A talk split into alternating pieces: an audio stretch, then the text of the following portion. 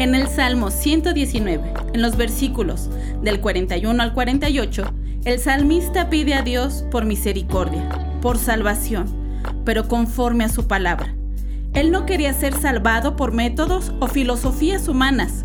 Su petición se trataba del rescate que solo Dios puede ofrecer. En medio de dificultades, ¿a dónde acudes?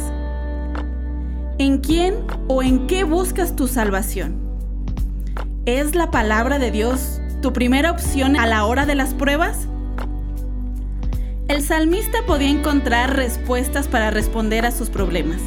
Él tenía su confianza en el lugar indicado y mientras esperaba en sus ordenanzas, le pide a Dios que no le quite de su boca la palabra de verdad, con el propósito de guardarla, no un día, sino para siempre.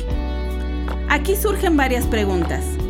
¿Tengo toda mi confianza puesta en las promesas de la palabra de Dios? Y mientras espero la respuesta correcta de Dios, ¿espero meditando en sus promesas? ¿Soy diligente para guardar su ley sin importar las circunstancias?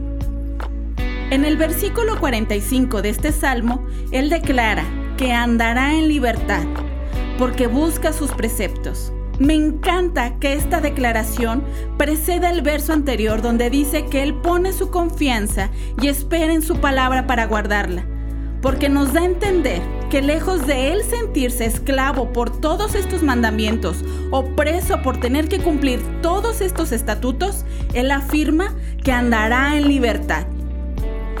Esa es la obra de Cristo, para quienes ponen su confianza en Él. ¡Qué glorioso Salvador! Él fue llevado cautivo, murió en una cruz para que tú y yo podamos caminar en libertad, para que sus mandamientos no sean un yugo, sino un deleite.